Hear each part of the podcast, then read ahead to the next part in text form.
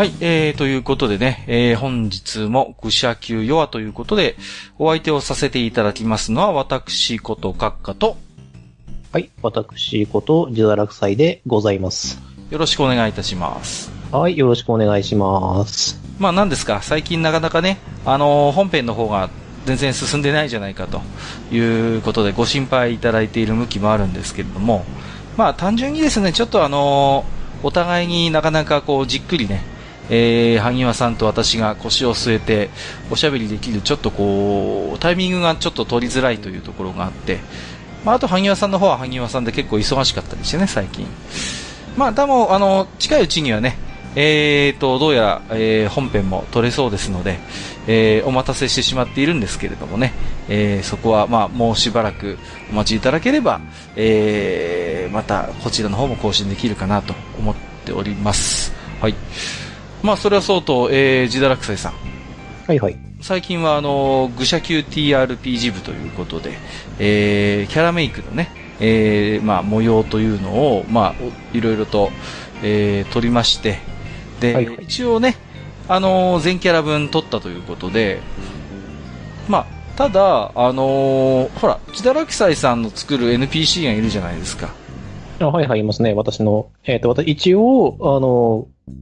私の代理というか、うんあの、足らない部分というか、まあ、足らない部分っていうのは基本的にあのパーティーだとないんですけれども、はい。あの、一応、あの、私が話を進める上で都合のいいコマということなんで、うん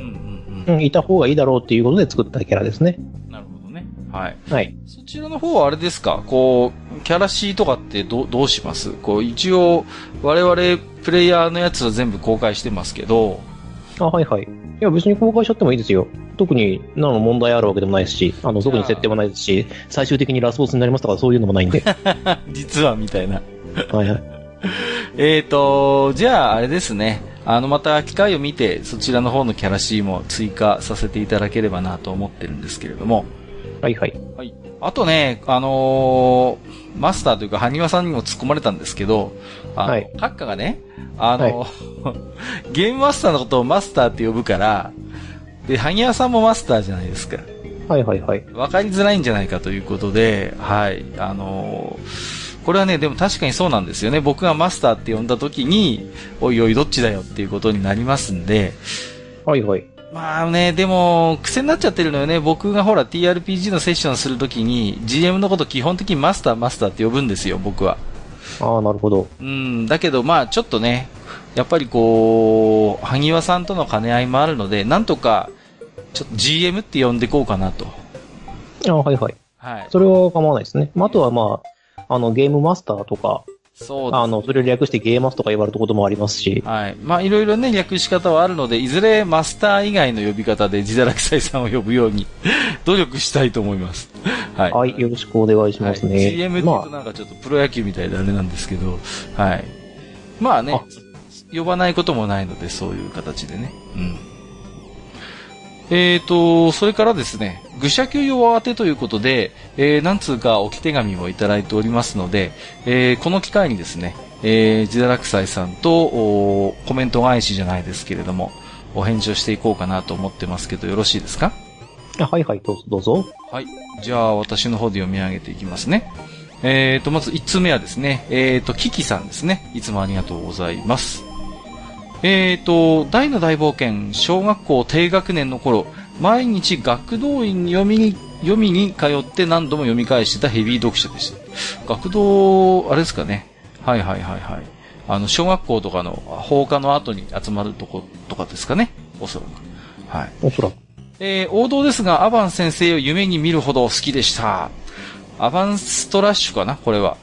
はい。ね。は、えー卓球の必殺技で使っておりまして、本人はふざけたつもりはなく、本気であの持ち方で必殺スマッシュを練習してた黒歴史を覚えてますね。一日中修行だと言って黙々と壁打ちしてました。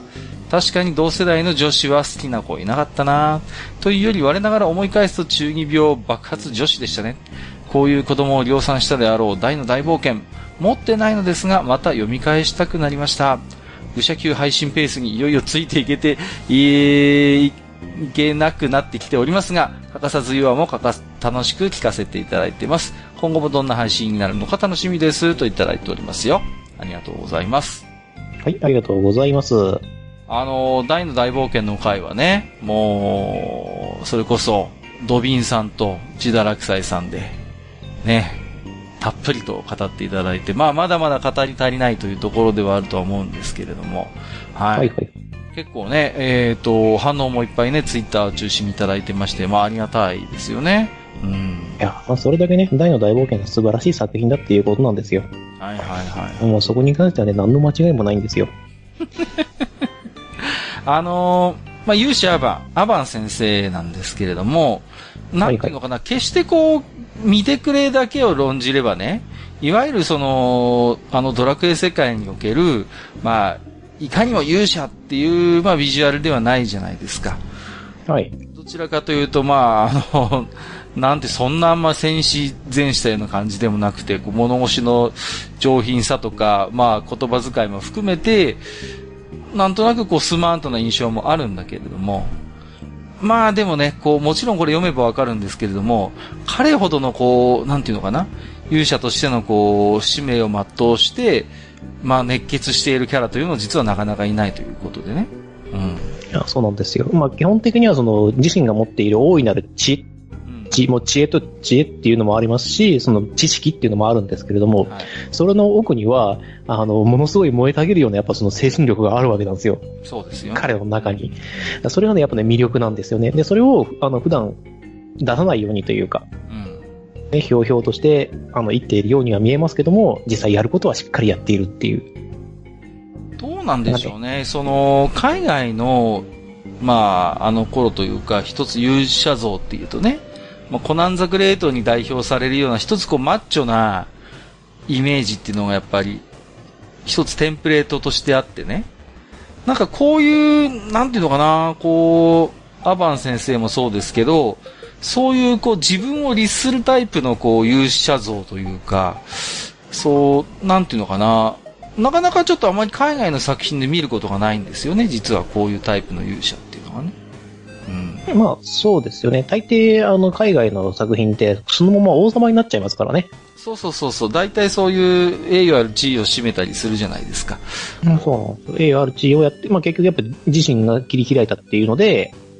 まあやっぱ王で、まあ、あの、国を持つかどうかとは言われずも、少なくともキングと呼ばれる存在になるわけですよね。だから、で、で、いわゆる姫をめとって、ね、もうそういう一つこう黄金パターンがあるわけじゃないですか。はいはい。でそう考えると、まあ、あの、アバン先生って、まあ、決してこう、ステレオタイプな勇者像ともちょっと違うんですよね。そうなんですよね。うんああそのあたりはね、やっぱ、あのーバランとアバンとダイっていうこの3人の勇者の対比になってて非常にやっぱそう、そうそうそう。バランが、やっぱり、バランの存在がね、なんていうのかな、アバンと、やっぱり、こう、あれなんですよね。こう表裏の関係に立つんですよね。非常に、こう。だから、あのーああいう、まあ、運命の歯車が一個でも掛け違えば、逆にバランこそがあの世界における勇者として君臨していた世界というのも十分あり得る世界観なわけですよ。まあそうなんですよ。ただその場合バランは、あの、子を残さないので、まあね。あの、マザードラゴンに、あの、その命を宿して、人間たちから圧倒的な感謝を持って物語が終わってしまう。うんうんうんというようになるんですよね。でまあ、あの、正直あの世界におけるドラゴンの騎士って本当に便利なシステムでしかないんでうん。う、ん。でも、だからバランがそういう勇者として立った時に、もう君臨するっていう選択肢しかないんですよね。こう、将来的に。あの世あそうですそうで界に君臨するという、まあ、まさに今言った海外での一つの勇者像というか、に近い、えー、道のりしかないわけですけれども、アバンは違うじゃないですか。あくまでこう姿勢に紛れてというとちょっと言い過ぎかもしれませんけれども、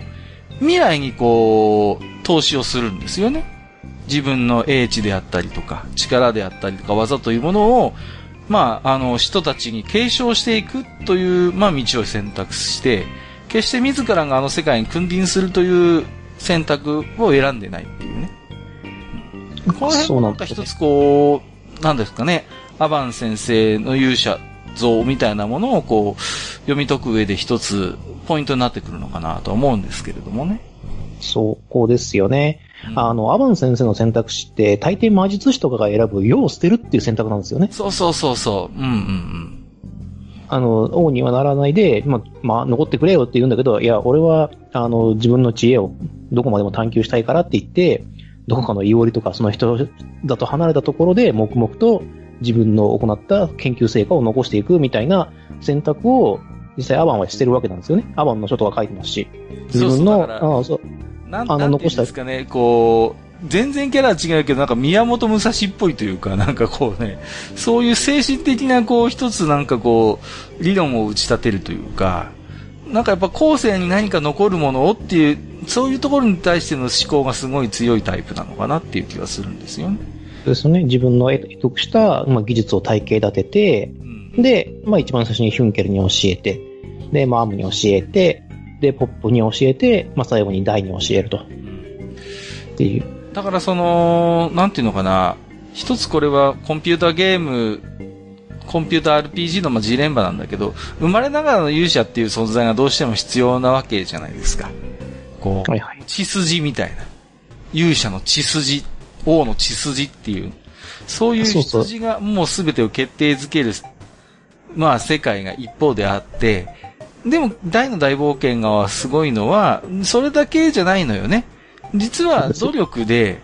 そういう本人の、そういう心持ち、覚悟で、勇者足り得るっていう道をちゃんと示してるっていうところが、やっぱりこう、幅の広さというかね。うん。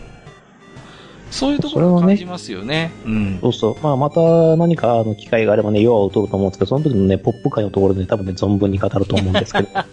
そんなこと言ってると本当に、また、おね、期待しちゃいますよ、僕はね。うん。いや、まあ、そもそもあれですからね、あの、皆さんあまり気にしてないかもしれませんけども、一応この大の大冒険の、えっ、と、合計8回でしたっけ、はい、はい。あれには全部あの、サブタイトルつけてくれって言われたんで、あの、私サブタイトルつけてあるんですけど、はい。あの、最終話の、えっ、と、タイトルって覚えてます？ああ、覚えてますよ。まあ、熱冷めやらぬ的な感じのニュースでしたよね。はい、あの、語りや、あの、語り尽くせぬ世の余熱っていう、はいはいはいはい。うん、タイトルあるんですけど、あれって、あのー大魔王バーンのじあの一人称を世にかけてるんですよ。ああ、なるほどね。うん、まだ私のことを語ってないのではないか。ん？っていう。あ、そういうことだっそういう意味での語り尽くせぬっていうのも一つかかってるっていう。ああ、弱のようだけじゃないんだね。あそういうような世だけではなくっていう。そうか、そうだったのか。なるほどね。ははいまあね、えー、ということで、まあ引き続きもしかしたら今後も、まあいつになるかわかりませんけれどもね、えー、大の大冒険会またあるかもよという含みを持たせた上でね、えー、まずは一旦、キキさんお便りありがとうございました。うんありがとうございます。はい、えー、もう一つ、えーと、魔人さんからいただきましたね。ありがとうございます。はい。えーと、いつも楽しく拝聴させていただいています。最初から聞き始めて、もうすぐ最新回に追いつくところまで進みました。ということで、いっぱい聞いていただきましてありがとうございます。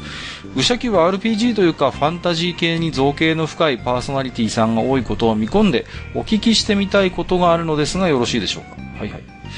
えーファンタジー世界にはいろんな種族がいて、トールキンやダンジョンズドラゴンズなどの古典などによって、それぞれ味付けというかお約束のような決まり事があったと思うのですが、えー例えば、エルフは森に住んでいて弓を操り魔法も使える種族。ドワーフは地底や鉱山に住んでいて、あまりは、頭はあまり良くないけれど力持ち、みたいな。そういったものをなんとなく信じて今まで RPG など遊んでいたのですが、最近のファンタジーもの、特に海外製のゲームを遊んでいると、結構種族の設定が思っていたものと違って戸惑うことが多くなったというか、全体的にエルフの地位が驚くほど低下していて、グラフィックも秀悪なものが多く、奴隷扱いにされているものもあったり、花形プレイヤーであったはずのドワーフに至ってはすでに絶滅していないことになっているゲームもあったり、日本におけるエルフのイメージはディードリットで幻想がマックスまで膨らんだややこしい歴史があるとは思いますが、海外におけるエルフの扱いが最近特に低く設定されているのには何か理由があったりするのかなと。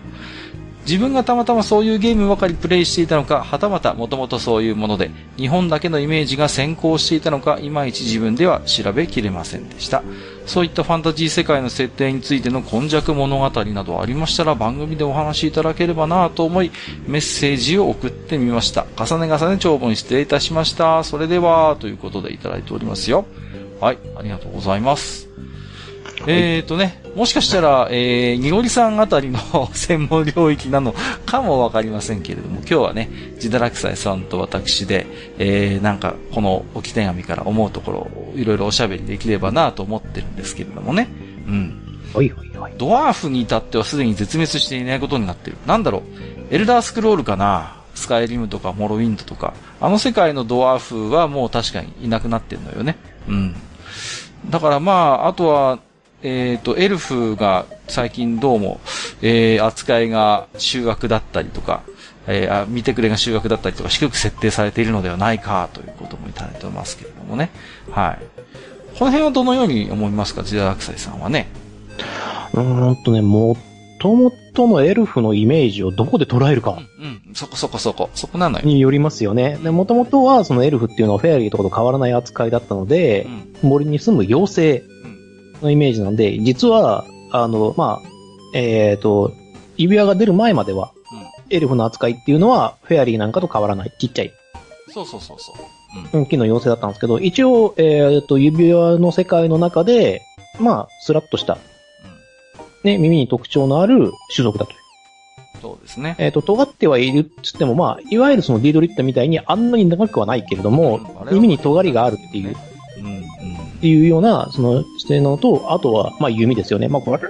うん、でも、でも一応、あれが、レオラスがすごく頑張っちゃったからあれだけども、もともとエルフという種族そのものには弓が得意だっていうのは確か設定されてる。あ、設定されてなかったですっけ、あれ。うん。あの、多分レゴラスの影響が一つと、あとはね、あの、触れてらっしゃいますけど、ダンジョンズドラゴンズの影響もあるんですよね、ここはね。あ結局、ルール、キャラクターをルール化させていく上で、特徴付けで入ってるんですよ。だから、ここはね、あの、それこそ指輪とかホビットの冒険みたいな、まさにその小説ベースで作り上げてきたものと、いわゆるゲームとして、テーブルトークロールプレイングゲームのルールの中に組み込まれた、まあ、非常にこう、類型化されたキャラクター像というのが相互に影響し合っているというのが実際のところだと思うんですね。なるほどね結。局だからダンジョンズドラゴンズのルールの中で、まあ、たまたまシステムの都合上弓が得意であるとか斧が得意であるみたいなものを、まあ、もちろんね、あのートールキンの世界から引用しているものもあるんだけども、特にトールキンは言及してないんだけども、システム上この種族はこういう特徴があってっていうのを入れたものを逆に逆輸入した小説、ファンタジー小説っていうのもあるわけですよね。はあ、ですね。あとまあ大、きいのは多分ドラゴンランスとか、あの辺はまさにダンジョンズドラゴンズのそういう逆に、その、なんていうのかな、設定を逆輸入してキャラクター描写している節があるので、あこれだからもう相互に影響し合って作り上げてるっていうのが実際のところだと思うんですよ。そうですね。まあ、あのうん、エルフとかドワーフとかのその異種族をイメージするときのそのシルエットみたいなもので、うんやっぱり象徴する武器があるとそうそうそう。良かったんでしょうね。エルフは弓、えっ、とまあね、あのドワーフはまあハンマーなり、アックスなりっていうのがあると。特徴付けしやすいんですよ。うん。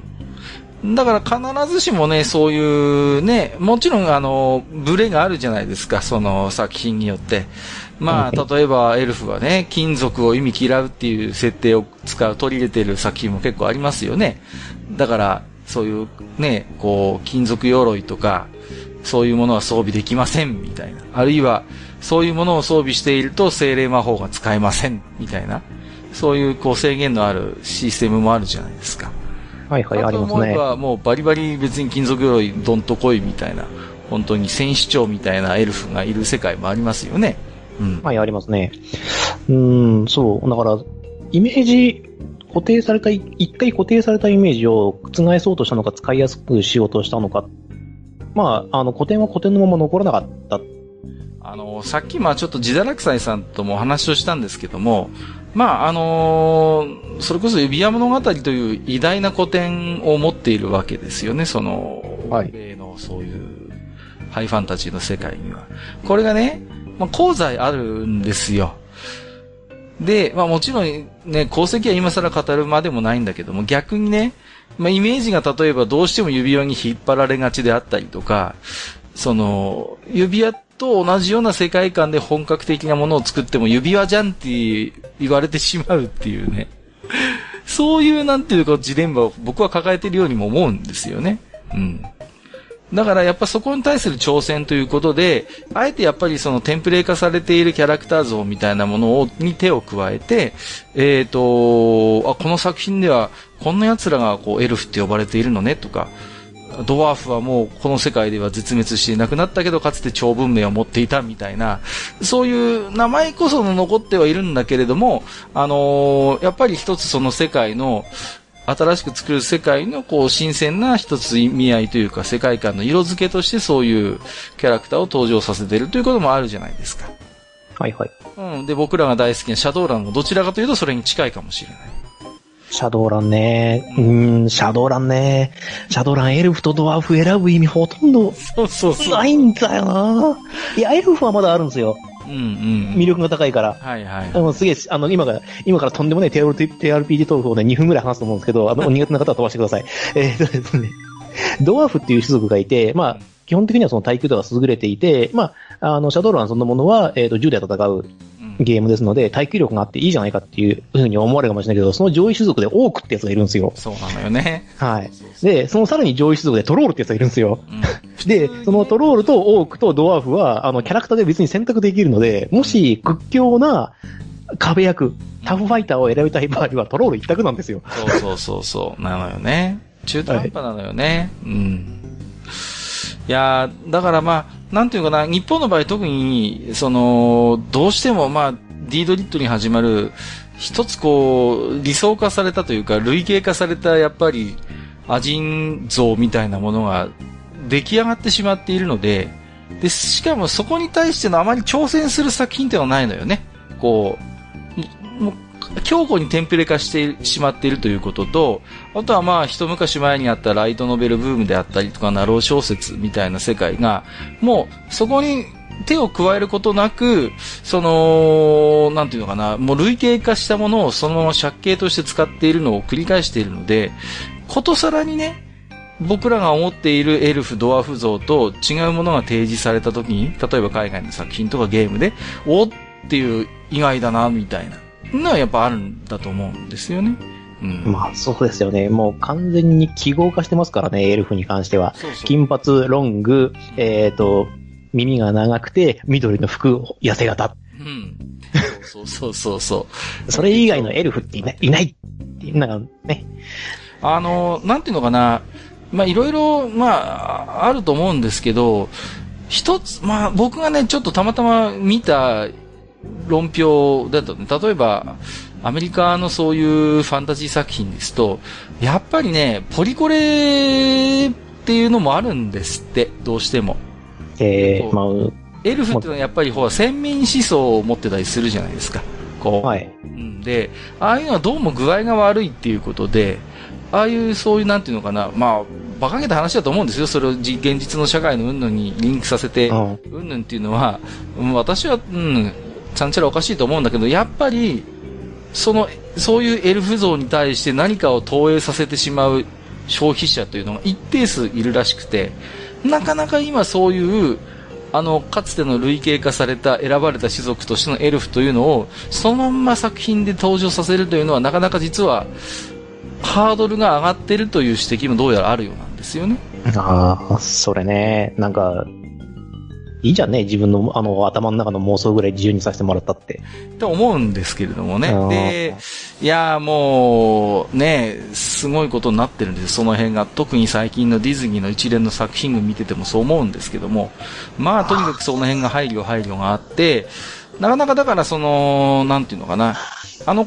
我々が類型化、テンプレート化させているあのエルフのイメージというのをそのまま今、えー、海外において登場させるというのに対して、もしかしたら一定の何かバイアスがかかってるのかもしれない。うん。まあ、ちょっとこれはね、まあ、僕もたまたまそういう意見を目にしただけだから、実際にそうなのかどうかっていうのは何とも言えないところではあるんだけれども、まあ、確かに空気感として感じるところもあることはあるのかなと思うんですよね。うん。いや、ここれは、あの、ポリコリに関しては、現実世界ではすごく大事なことですよ。うんうんうん。大事、すげえ大事なことで、あの、少なくともその政府とか、その中立の立場にならなきゃならない人間は、これを、あの、守ってほしいとは思うんですよ。で、少なくとも意識してほしいっていうのはわかるんですけれども、あの、妄想の中の話でポリコリを語り始めたら、物語クソつまんなくなるんですけど、大丈夫なんですかね？いやっていうか、その人の頭の中大丈夫かなって思うんですけど、だから、そ、その辺がね、うん。うん、あ、もうあえて毒吐きますけど、もうポイズンブレッドバカバカ吐きますけど、ここに関しては。いやいやいやだから、だって、しょうがないじゃん。だって、その世界の中ではそれがだって普通だったんだもんだから、そこに何かね、そのリアルのものをと投影させてしまうっていうことがやっぱナンセンスであってね。もう、そんなこと言われたら私の仕事なんてもう全てが全否定ですからね。で、でしょ？でそりゃ、そそりゃそうですよ。で、別に、あの、あ、これもね、ちょっとで、あの、シャドウランでちょっとあったんですよね。あちょっとこのポリカ、ポリコリ関係ってちょっと聞いたことがあるんですよあ。。はいはいはいはいはい。うん、ありますよね、僕も。うん。だから、特に TRPG っていうのが、その、なんていうのかな、リアルの人間がまあ、ロールプレイするっていう、そういうゲームの性質もあってね、あのー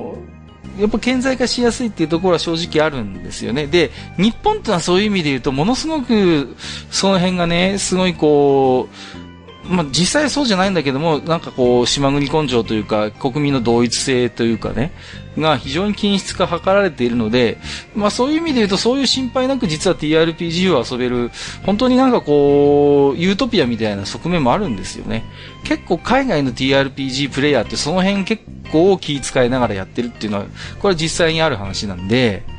うん。ああ、そうですよね。おそらく日本でいうところのこのハーフエルフと向こうのハーフエルフって多分扱い全然違うんですよ。全然違うんです。そうなんです、そうなんです。そういうのはあるんですよ。うん。で、やっぱりね、だから、その辺を考えても、まあ、我々に日本人の尺度というか、うん視線で、その、アジンたちの扱いを見たときに、おや、あれっていう風に接することはやっぱり、まあ、人さん同様僕もありますしね。うんうんうんうん、そこはあると思いますね。うん。まあ、しょうがないじゃんっていうふうに